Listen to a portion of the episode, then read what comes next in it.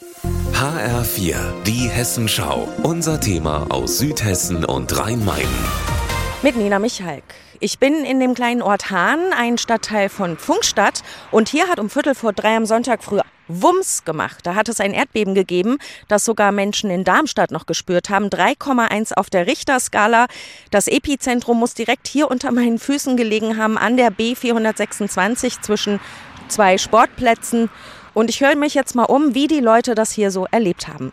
Mein Name ist Katrin Köppen. Ich habe geschlafen, bin tatsächlich davon aufgewacht und habe gar nicht so realisiert, was das gewesen ist. Und die Tochter, die oben im Dachgeschoss schläft, ist tatsächlich auch von aufgewacht. Und mein Mann hat dann erzählt beim Frühstück, ich glaube, heute Nacht war ein Erdbeben, das ganze Haus hat gewackelt. Mein Name ist Norbert Köppen. Erzählen Sie mal, was Sie gespürt haben. Also anfangs dachte ich, fährt jetzt ein großer LKW vorbei oder was ist hier los? Und also ich hatte das Gefühl, dass es wie unter meinen Füßen vibriert. War schon interessant.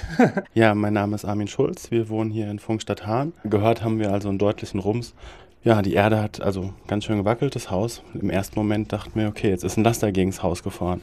Und im Endeffekt sind wir dann erst so ein paar Minuten später drauf gekommen, oh, könnte doch ein Erdbeben gewesen sein. Ist ja eigentlich eher untypisch für unsere Region hier gar nicht. Das ist hier der Oberrheintalgraben. Das ist ein riesiges Gebiet. Dr. Sven Schmidt vom Hessischen Landesamt für Naturschutz, Umwelt und Geologie, er ist selbst Geologe, hat mir das am Telefon gerade so erklärt. Diese Störungszone liegt in der Eurasischen Platte. Also hier schiebt sich zum Beispiel von Süden her Afrika nach Norden dagegen. Es entstehen Spannungen, die sich dann in Form von Erdbeben lösen. Anfang Mai gab es schon mal ein kleines Beben hier direkt nebenan über Escholbrücken.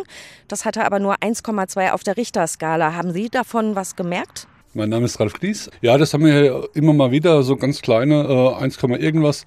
Das war jetzt tatsächlich mal ein stärkeres. Und bei mir hat die Decke oben bisschen vibriert, das sind so Rigipsplatten, haben äh, laut angefangen zu brummen. Ja. Das kleine Beben hat auf jeden Fall Eindruck hinterlassen und ist hier bei Funkstart definitiv Gesprächsthema. Übrigens, Wer Erdbeben spürt, kann seine Beobachtungen an das Hessische Landesamt für Naturschutz, Umwelt und Geologie, kurz HLNUG, melden. Das Amt ist für jede Information dankbar und erstellt damit Karten. Nina Michalk aus Hahn, Funkstadt.